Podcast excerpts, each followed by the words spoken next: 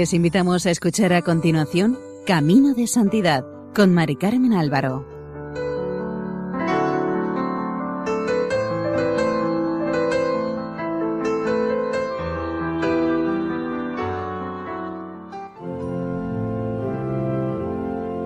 Bienvenidos al programa Caminos de Santidad, elaborado por el equipo de Radio María en Castellón, Nuestra Señora del Lledó les invitamos a escuchar el segundo capítulo dedicado a Santa Genoveva Torres Morales, fundadora de las Hermanas del Sagrado Corazón de Jesús y de los Santos Ángeles, conocidas como Hermanas Angélicas.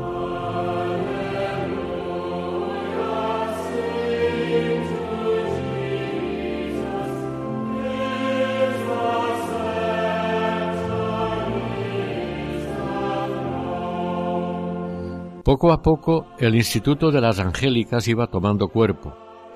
En 1911 la voluntad de Dios se va a manifestar de manera más concreta y definitiva. El canónigo de Valencia, don José Barbarrós, al que conocían desde hacía algunos años, les expuso a Genoveva y sus compañeras el problema de algunas señoras y señoritas venidas a menos, faltas de recursos materiales o con pequeñas pensiones que vivían solas y un tanto abandonadas. Ellas consultaron a su confesor y director espiritual, padre Martín Sánchez, jesuita, para ver qué le parecía la idea de formar una sociedad religiosa cuyo objetivo fuera el cuidado solícito y amoroso de señoras o señoritas retiradas. El padre aprobó el proyecto y optaron por cubrir esta carencia en la sociedad, fundando en 1911 el instituto que sería el embrión de la congregación de las Hermanas del Sagrado Corazón de Jesús y de los Santos Ángeles. El arzobispo de Valencia lo aprobó verbalmente como asociación religiosa diocesana. Entretanto, encontraron una casa muy apropiada para lo que querían hacer, en la calle de la Concordia 3, Sólo había una dificultad. No tenían el dinero para pagar el alquiler exigido. Entonces el señor canónigo les hizo el donativo de pagarlo él por un trimestre y con esto quedó todo dispuesto para la inauguración de la casa en Valencia, la cual tuvo lugar el 2 de febrero de 1911 con cuatro residentes, aunque el día cuatro debían ingresar tres más. Genoveva, que fue nombrada directora de la casa, pensaba ser un estorbo que debía desaparecer para que fructificara la obra, sentimiento que tuvo durante toda su vida, porque, según ella, se necesitaba un gigante de mujer con corazón de hombre. La obra, a pesar de todas las dificultades, comenzó con buenos apoyos. La acogida general fue excelente, Genoveva y sus compañeras, aunque con muchos apuros económicos, estaban sumamente contentas. Poco a poco se fue dando a conocer la nueva institución y aumentaron las peticiones de ingreso. Al grupo de las tres fundadoras se unió alguna más, deseosa de formar parte de la nueva fundación. Al poco tiempo la casa quedó pequeña y tuvieron que buscar otra, pero no tenían dinero para pagar el alto alquiler que les pedían. Genoveva confiaba en Dios totalmente y no se vio defraudada. Esta vez el instrumento fue una señora que había ingresado como retirada y contaba setenta años. Inesperadamente fue a buscar a Genoveva y le dijo textualmente Temo mucho por mí, pues tengo sólo dos mil quinientas pesetas y temo que mis hijos casados me las tomen como hicieron con otro dinero. Si ustedes me toman el dinero a cambio de tenerme, ya esté sana, ya enferma.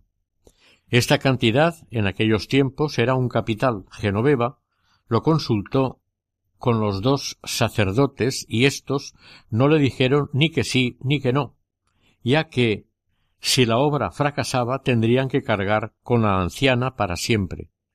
Le recomendaron que lo pensara bien delante de Dios.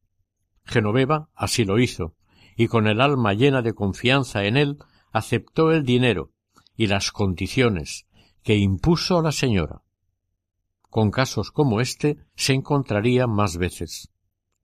Con el dinero aquel se alquiló la casa de la calle Alboraya, se abonó el primer trimestre y muy pronto la casa estaba llena.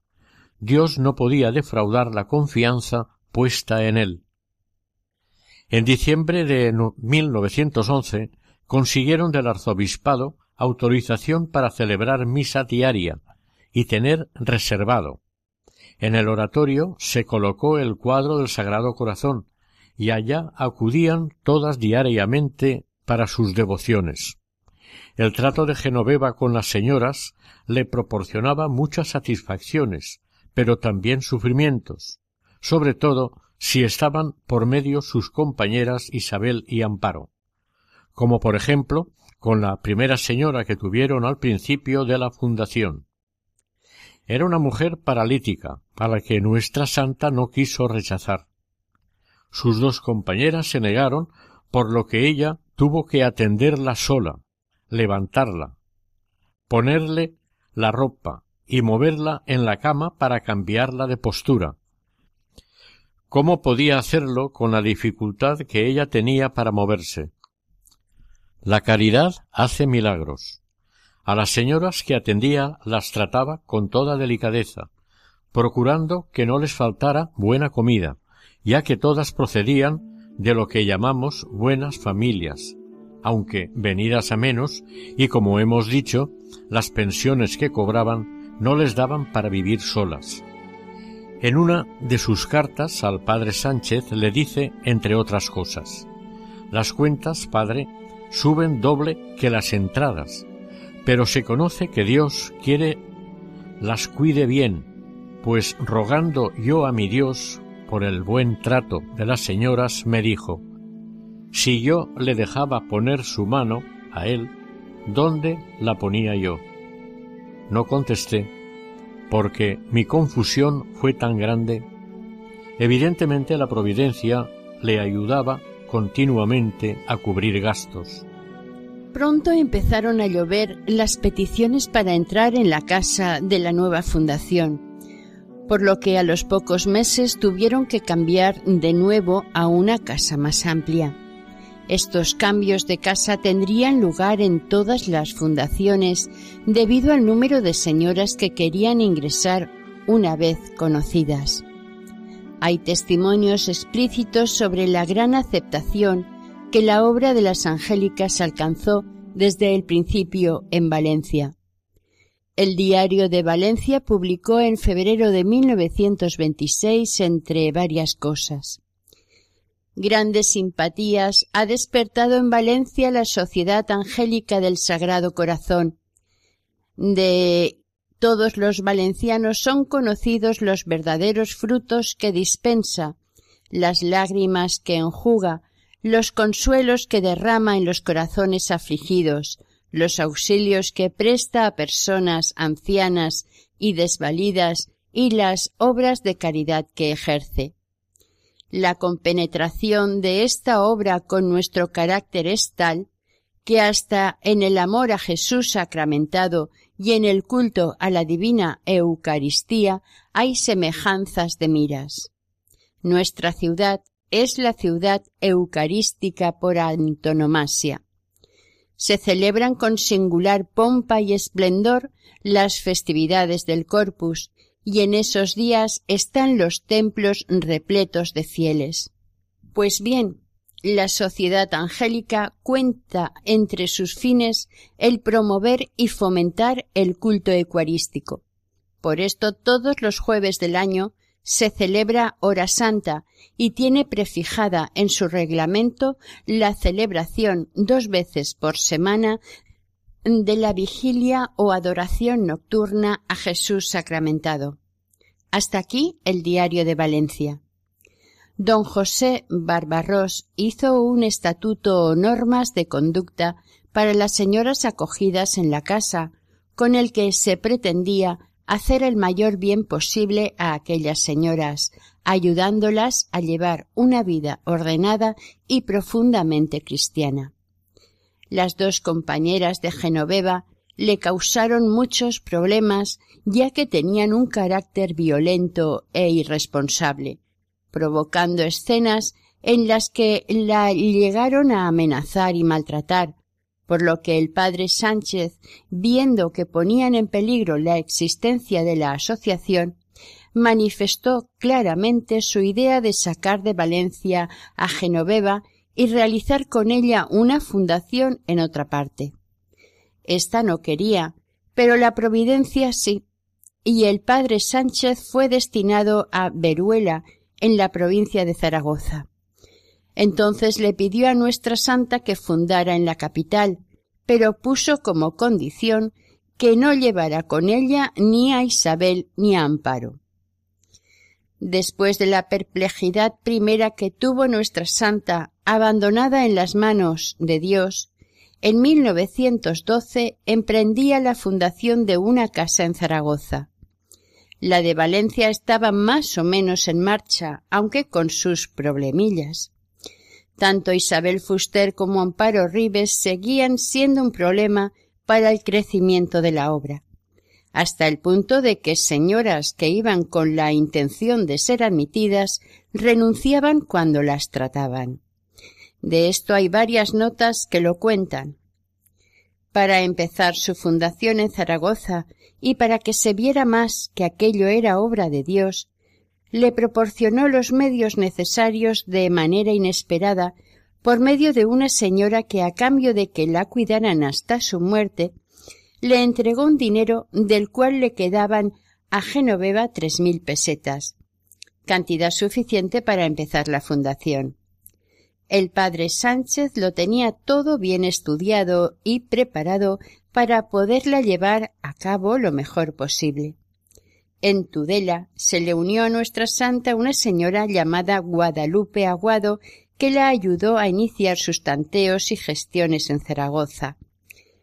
En la fonda donde se hospedaban se presentó el superior de la residencia de los jesuitas, el padre Boisadera acompañado de algunas señoras de las conferencias de San Vicente de Paul, quienes les dieron una magnífica acogida. El padre Boisadera fue uno de los más fieles y seguros apoyos de la obra en Zaragoza. Encontrar la casa les costó veinticinco días, con lo cual los gastos de fonda y comida habían disminuido el fondo de las tres mil pesetas, por lo que se vieron forzadas a vivir en la mayor pobreza. Se presentaron varias señoras para ingresar en la casa, pero al ver el sitio donde estaban no se quedaban. Genoveva, siempre animosa y llena de fe en Dios, acudía todos los días al pilar para pedirle a la Virgen su protección y ayuda. Finalmente se presentaron dos señoras que se quedaron e ingresaron el 31 de julio, fecha que se inauguró la casa.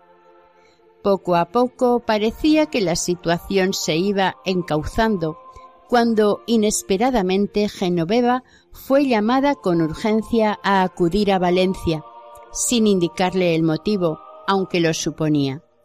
Problemas con sus dos compañeras Isabel y Amparo y así fue. Una vez arreglado el asunto y puesta la casa en orden, la santa se volvió a Zaragoza y mandó a petición del padre Boisadera que una señora de Valencia y Amparo se fueran también allí.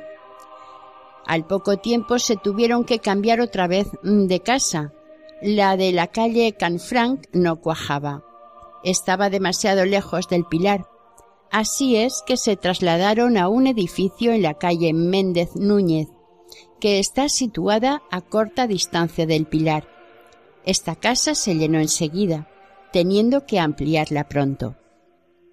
El 27 de diciembre de 1912 se inauguró en Valencia el nuevo oratorio y el padre Sánchez la obligó a desplazarse allí sin decirle el motivo. Ella acudió creyendo que había algún nuevo problema, pero en principio era sencillamente porque todos los de la casa querían tenerla allí para la inauguración. En el oratorio se celebraba diariamente la misa.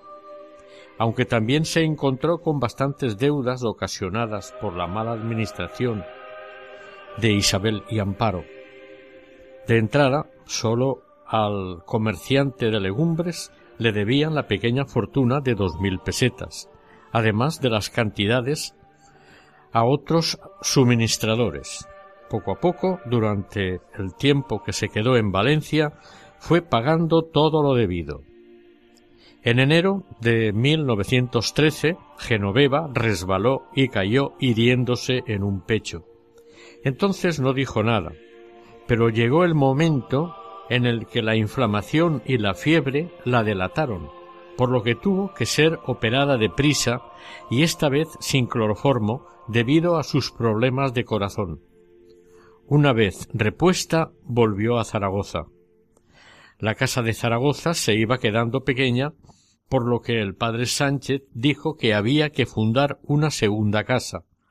Para Genoveva aquello era una orden, y poniendo una vez más su confianza en que Dios proporcionaría los medios para conseguirla, la encontró en la calle del Pilar número quince. Pronto las dos casas estuvieron llenas y las vocaciones empezaron a llegar. Las dificultades en Valencia no cesaban. A principios de 1914 Genoveva tuvo que acudir otra vez, si no quería que la sociedad se deshiciera. Cuando llegó encontró la casa dividida y tan cargada de deudas que se asustó. Los proveedores ya no querían suministrar nada. Poco a poco nuestra santa, sin saber de dónde sacaba el dinero, fue pagando al mismo tiempo que infundía confianza a los proveedores para que siguieran proporcionando lo necesario a la casa. Para levantar el espíritu de las señoras que estaban divididas en dos bandos, pensó en que los jesuitas dieran unos ejercicios, pero se encontró con dificultades por parte de estos. Entonces acudió al padre Pedro Legaria, fundador de las esclavas del Sagrado Corazón, muy amigo de la sociedad, quien se encontraba en Valencia por aquellos días. El padre Legaria, enviado por la Santa, fue a hablar con el padre Solá, y todo quedó aclarado.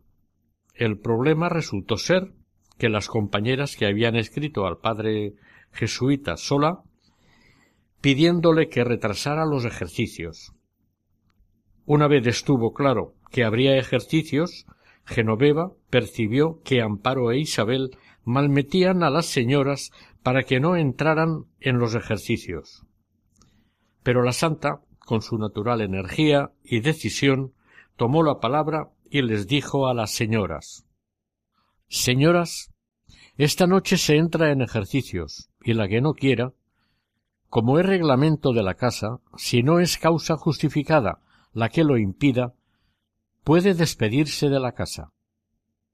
Con tan enérgica decisión cortó el problema. Se dieron los ejercicios con gran provecho para todas, y el ambiente de la casa cambió totalmente. Además, para completar el cambio, se había conseguido el permiso para tener al señor reservado en la capilla y el mismo padre Legaría se lo dejó en el oratorio semipúblico.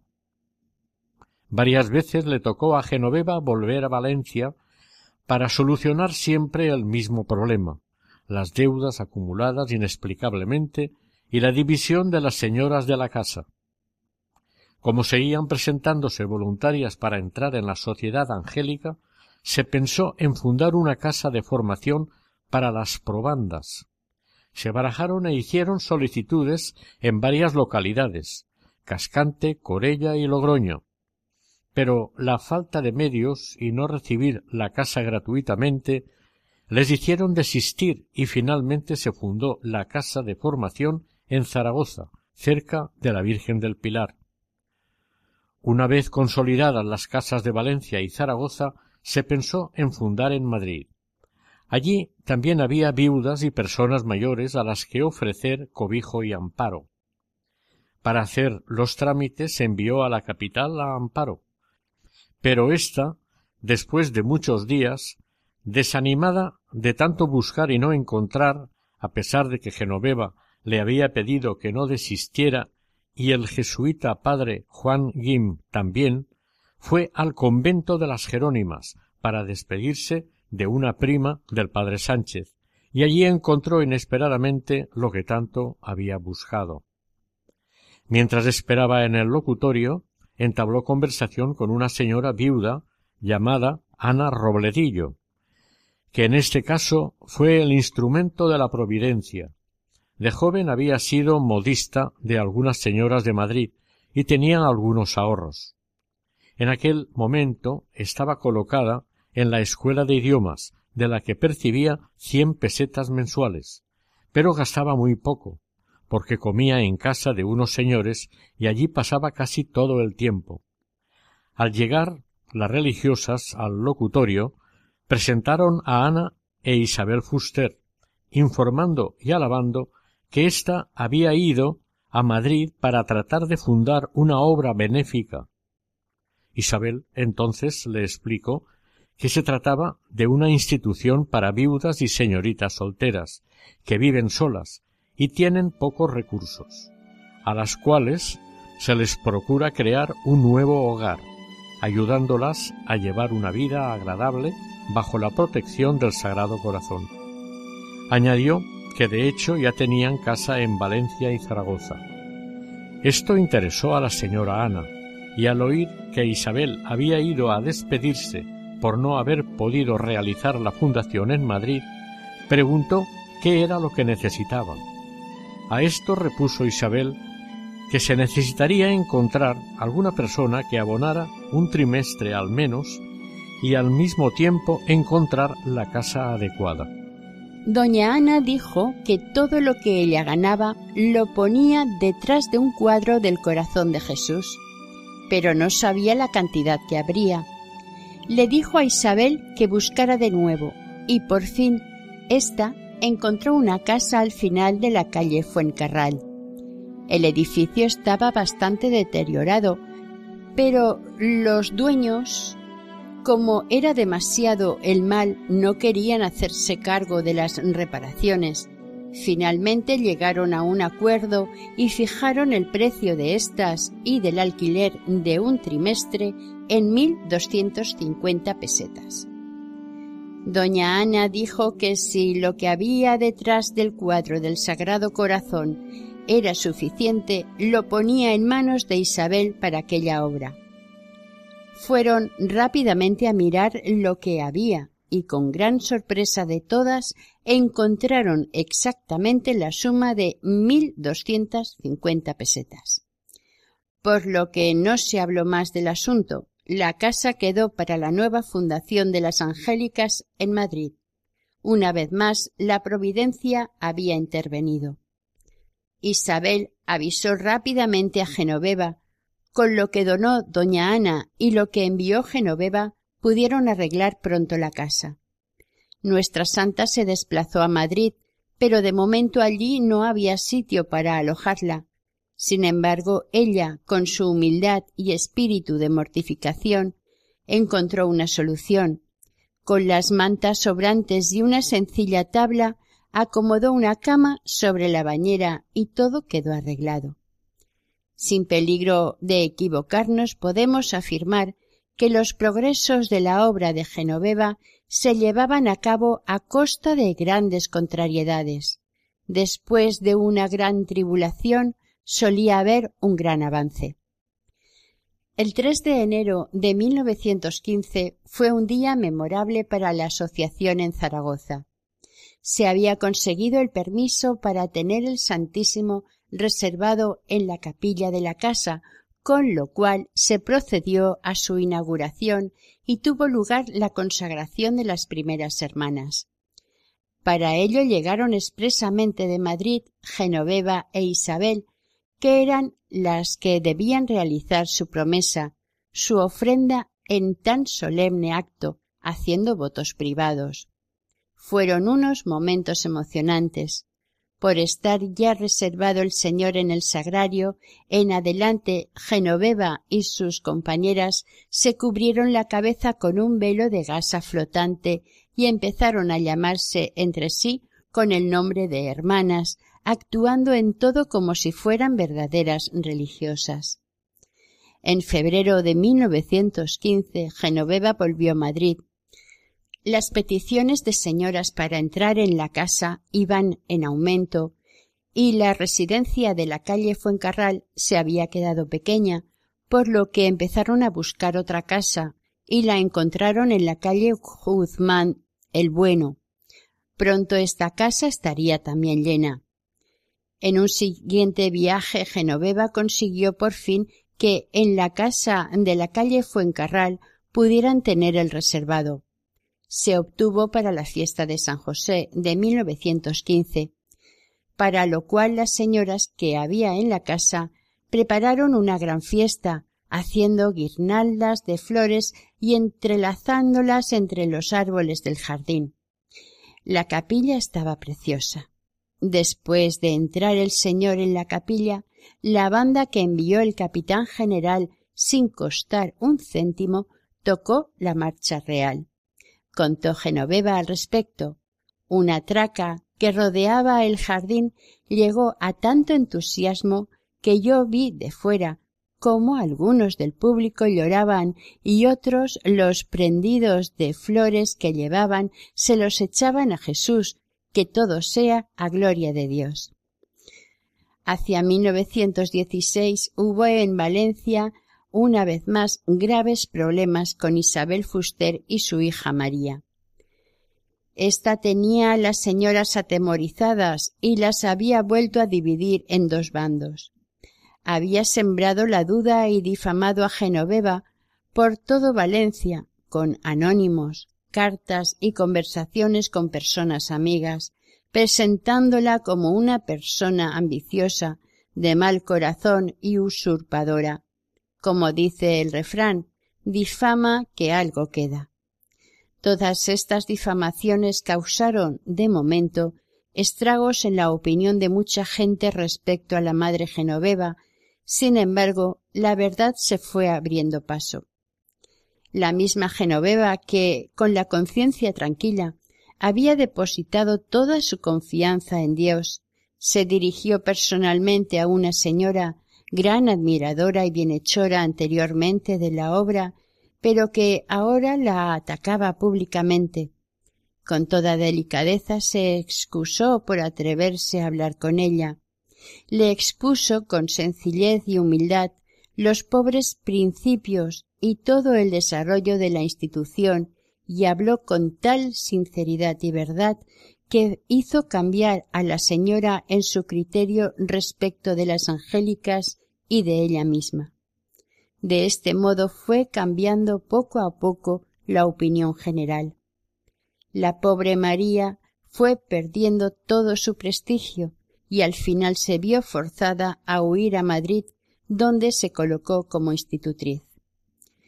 Esto le costó la amistad con Isabel, quien le pidió doscientas pesetas para marcharse definitivamente de la sociedad con su hija, el padre Sánchez consideró esta noticia providencial, ya que por fin Genoveva quedaba libre de esta preocupación.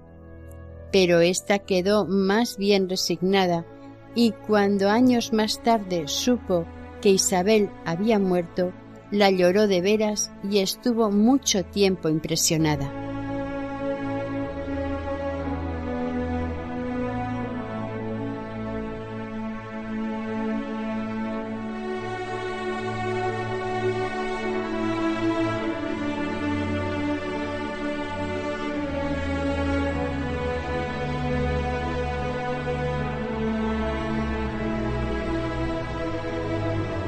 Entretanto, se intentaron nuevas fundaciones, pero no todas llegaron a cuajar. En 1916 se fundó la de Bilbao. También se intentó en Pamplona, pero esta no se pudo realizar hasta 1950. También se intentó en Sevilla, pero no se consiguió nada. Estando allí, fueron ella y una amiga a ver al Señor del Gran Poder, que le impresionó de modo extraordinario, no pudiendo disimular su emoción. Esto le sucedía casi siempre que se encontraba en presencia de alguna imagen de la dolorosa o algún crucifijo. El 13 de octubre de 1918, la madre Genoveva informó sobre una epidemia que había en Bilbao, por lo que, sabiendo la apurada situación de las angélicas de allí, el padre Sánchez le había aconsejado a nuestra santa que fuera a visitarlas. Desde allí, en su carta describió ella No puede vuestra reverencia imaginarse la gente que muere, y repentinamente, casas de morir todos. Por las calles transita poca gente, y se apercibe mucho olor de ácido fórmico y zotal. Pero nosotras saldremos de aquí el jueves. Y sigue, con fina ironía. Los médicos han prohibido que se den las manos y menos que se besen. Alabado sea Dios, que en algo guardarán la modestia por orden facultativa. El 3 de enero de 1917 tuvo lugar la toma de votos privados a tres hermanas. El 18 de diciembre del mismo año, en 1917, fiesta de la Virgen de la Esperanza, tuvo lugar un acto de agradecimiento a nuestro Señor y a la Virgen Santísima por las casas de Zaragoza y Madrid, así como por la reciente adquisición de la nueva de Valencia. La Madre Genoveva consagró en ese día la Sociedad Angélica a la Santísima Virgen.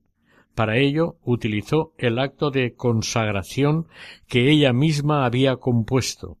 Más adelante el arzobispo le aplicaría cien días de indulgencia. Desde entonces se sigue renovando cada año. En 1922 se empezaron a dar los primeros pasos para que la Sociedad Angélica fuera transformada en instituto o congregación religiosa, lo cual tuvo su aprobación como tal en 1925. En los años 1913 y 1914, la fundación iba asemejándose cada vez más a una congregación religiosa. De hecho, como tal, era considerada por la gente. Y esto se confirma plenamente cuando la misma Genoveva movida por un impulso interior recibido en unos ejercicios en 1914, le da el título de Sociedad Angélica del Sagrado Corazón. Por eso la gente empezó a llamarlas angélicas. En octubre de 1917 ya había concebido la idea de dar los pasos necesarios para conseguir la aprobación de la Sociedad Angélica como congregación religiosa, con carácter pontificio.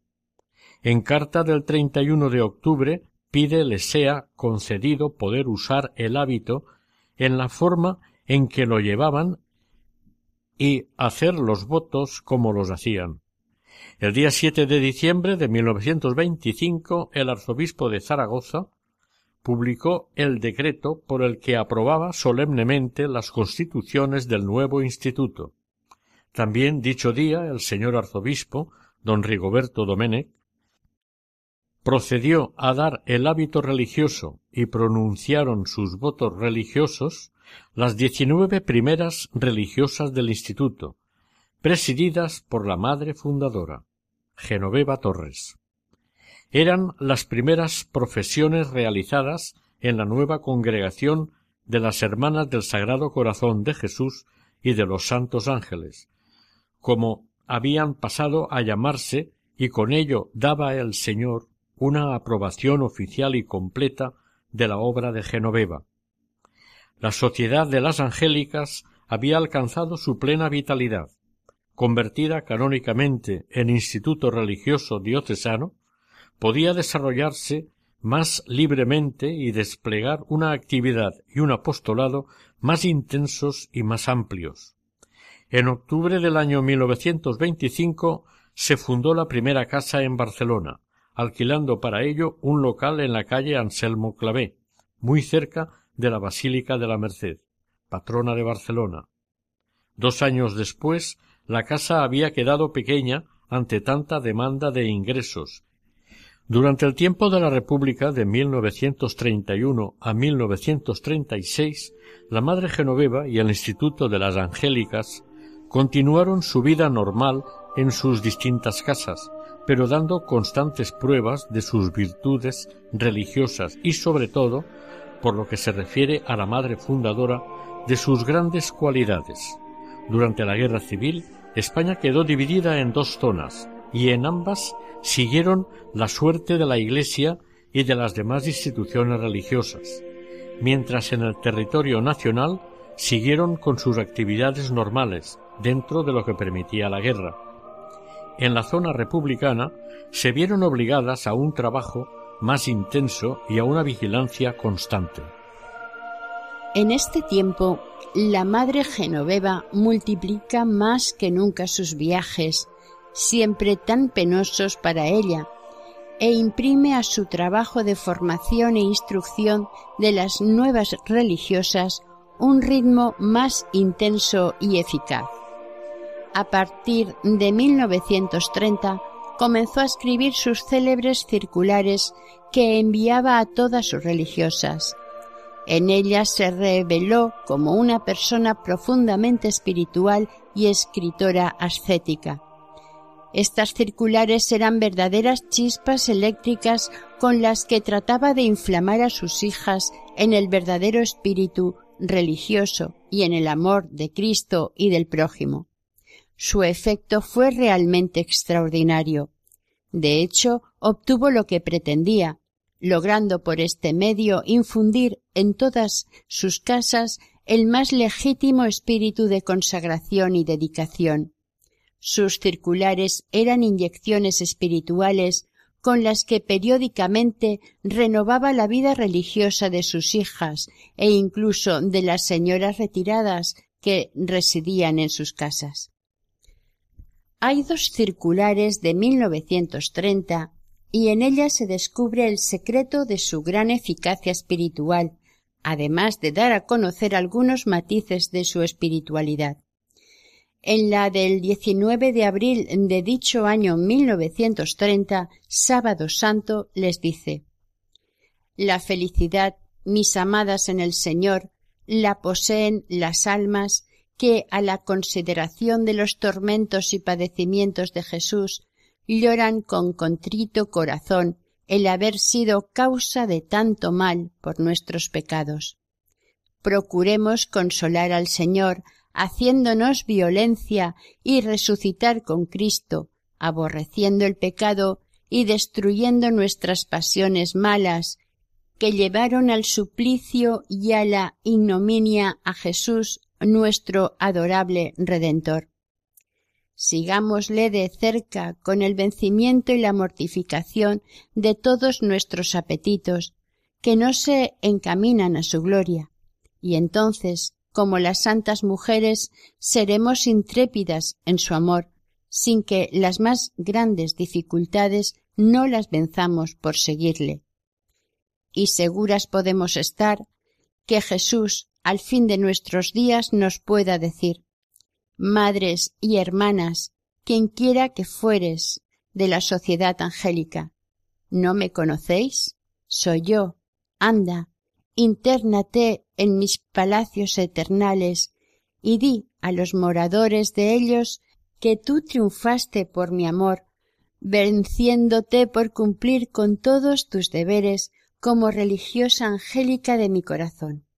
Ánimo, pues, madres y hermanas, nuestro capitán Jesús resucitó ya. Él venció hace veinte siglos y nos espera. El efecto de esta circular fue prodigioso, lo cual la animó a enviar alguna de vez en cuando a sus hijas para reavivar en ellas el fervor. La siguiente la envió el 29 de agosto del mismo año 1930. Durante la Guerra Civil, las casas que estaban en zona republicana, como las de Madrid y Barcelona, tuvieron que ser abandonadas y las religiosas dispersarse, pasando horas muy amargas. Sin embargo, lo que ocurrió en la de Valencia, también zona republicana, fue cuando menos sorprendente. Las religiosas fueron tratadas con la mayor consideración y benevolencia. lo único que tuvieron que hacer fue vestirse de seglar. A Valencia acudieron huyendo las angélicas de Barcelona y Madrid siendo muy bien acogidas. El que la casa y las religiosas fueran respetadas y recibieran mucha ayuda en alimentos y demás se debió al jefe de los milicianos que tenían a cargo la casa. A sus subordinados les exigía el máximo respeto para ellas y las proveía de todos los alimentos que hicieran falta y de todo lo necesario para la casa, incluso cuando escaseaba en la ciudad. Este señor se llamaba Blasco. Según parece había estado en la casa como trapero y conservaba muy buen recuerdo de lo bien que le habían tratado las angélicas, a las que estaba personalmente muy agradecido. Por eso, aunque no era creyente y era violento e incluso brutal con sus compañeros, hasta el final de la guerra fue muy amable con todas. La Casa de Valencia se convirtió en taller de confección durante la Guerra Civil, cosiendo uniformes para los milicianos, lo cual servía de excusa a su jefe para justificar el buen trato que dispensaba a las religiosas y a las ancianas. Esto dio ocasión a que, con el permiso del jefe de los milicianos, se pudiera acoger a religiosas de otras congregaciones e incluso seglares y a algunos familiares de la madre Genoveva llegados de Almenara. Allí pues llegaron reparadoras, esclavas y algunas religiosas de clausura.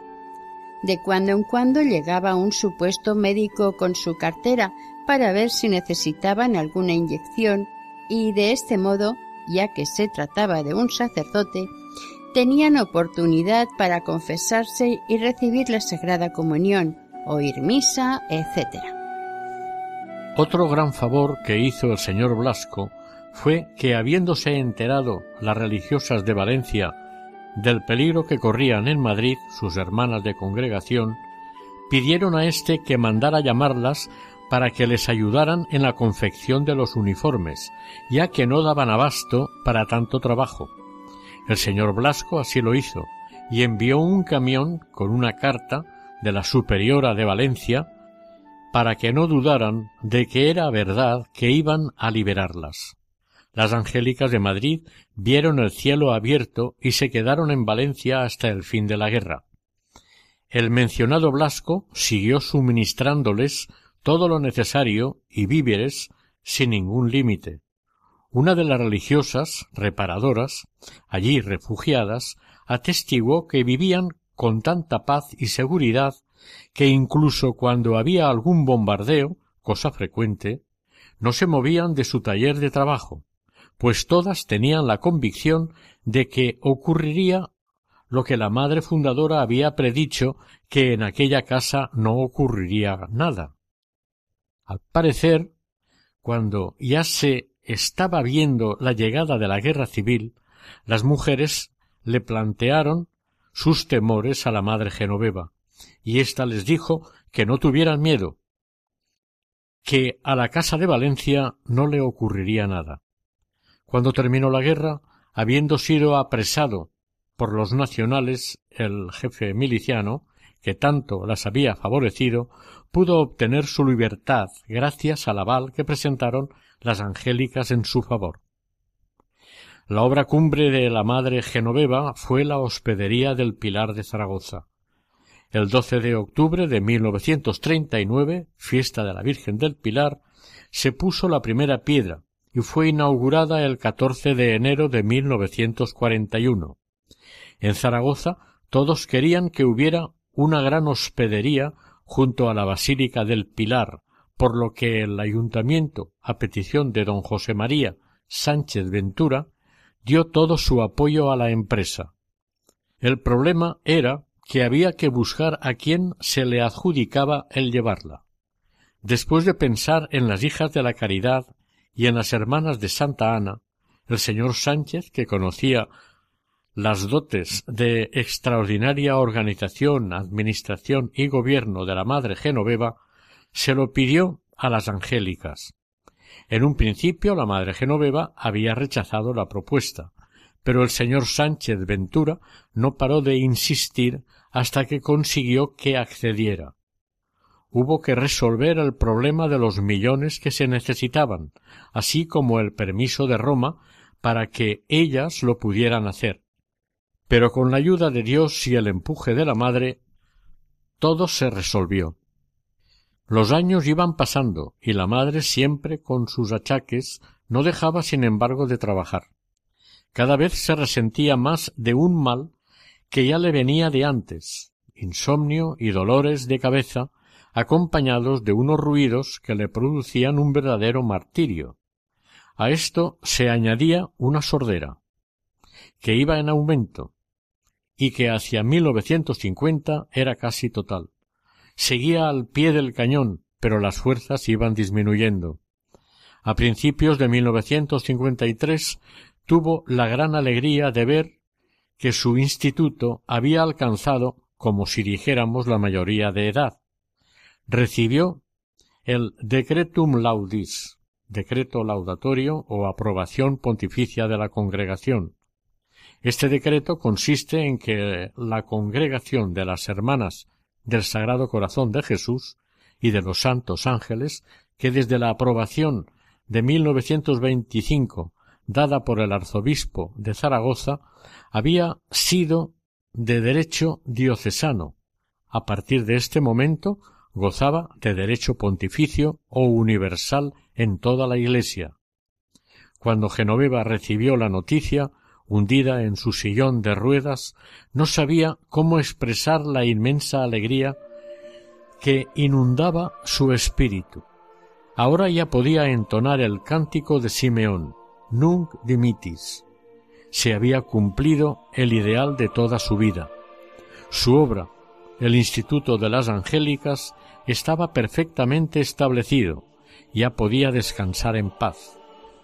En todas las casas del instituto se hicieron grandes fiestas de tipo religioso para agradecer al corazón de Jesús la inmensa gracia que les había concedido.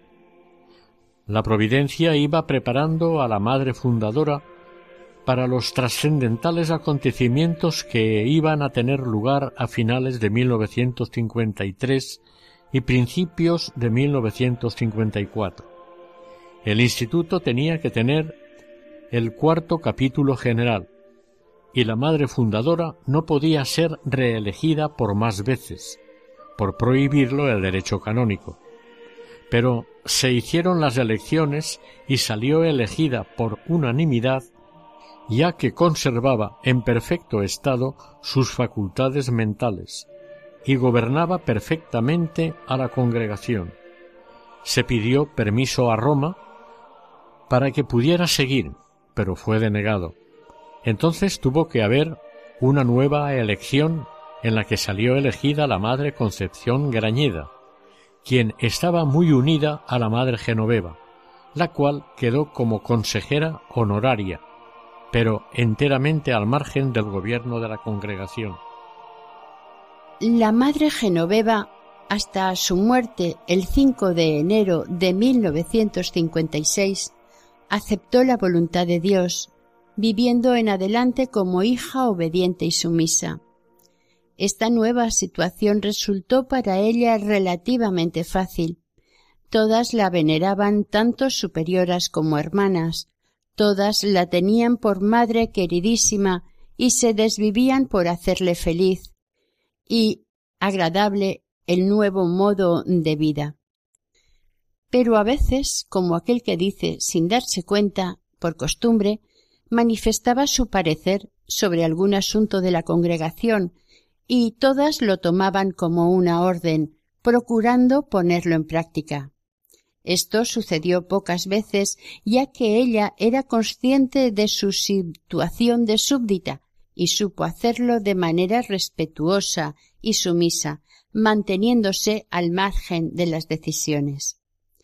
A primeros de diciembre de 1955 fuertes achaques y ruidos en los oídos cada vez más intensos, acompañados de fuertes dolores y un malestar general en todo su organismo, fueron el preanuncio de la última enfermedad de la madre Genoveva. Se acostó y sólo se levantó para asistir a misa el día de la Inmaculada. A las religiosas que la visitaban les repetía, sobre todo, que fueran fieles a su vocación, que vivieran siempre con un vivo espíritu de fe, obrando siempre por dar gusto a Dios y nunca por solo los hombres. La Navidad de aquel año fue triste para la congregación. De hecho, se intensificó durante las fiestas la gravedad de la madre, el día 30 de diciembre tuvo un ataque de apoplejía. La noche del 3 al 4 de enero se agravó la situación y hacia las nueve cayó en coma en una lenta pero tranquila agonía. El día 5 de enero de 1956, a las seis menos diez de la tarde, falleció. Tenía ochenta y seis años. Genoveva gozaba de excelentes cualidades naturales, inteligencia, audacia, firmeza, simpatía, emotividad. Sobre este fundamento infundió el Señor unos dones sobrenaturales que llevaron su alma hasta hacerla penetrar en la intimidad de la vida divina. Y se desbordarían luego en todo lo que realizó, pero ella no lo sabía, al contrario, se sentía vil, despreciable, pecadora. Se cumplía en Genoveva lo que escribió Santa Teresa. Verdad es que aquestas virtudes tienen tal propiedad que se esconden de quien las posee, de manera que nunca las ve, ni se acaba de creer que tiene alguna, aunque se lo digan.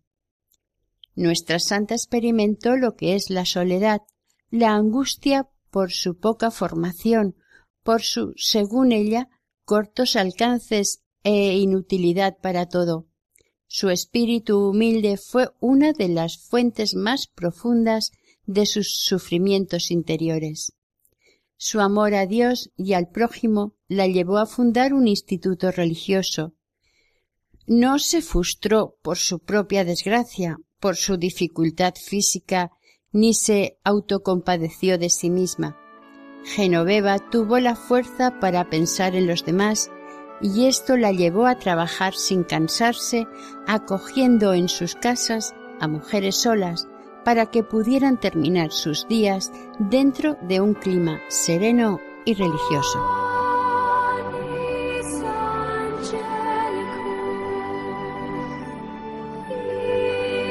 Les invitamos a unirse en la oración a nuestra Santa.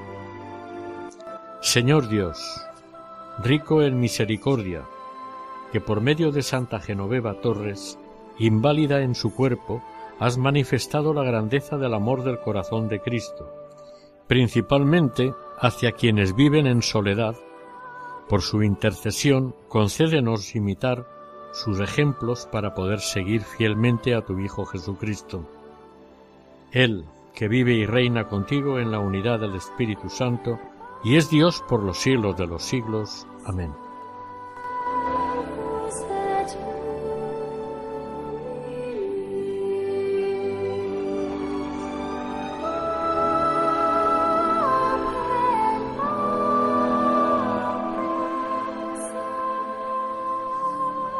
Hasta aquí el segundo y último programa dedicado a Santa Genoveva Torres Morales, fundadora de las religiosas angélicas. Para contactar con este programa pueden hacerlo al siguiente correo electrónico camino de santidad Deseamos que el Señor y la Virgen nos bendigan.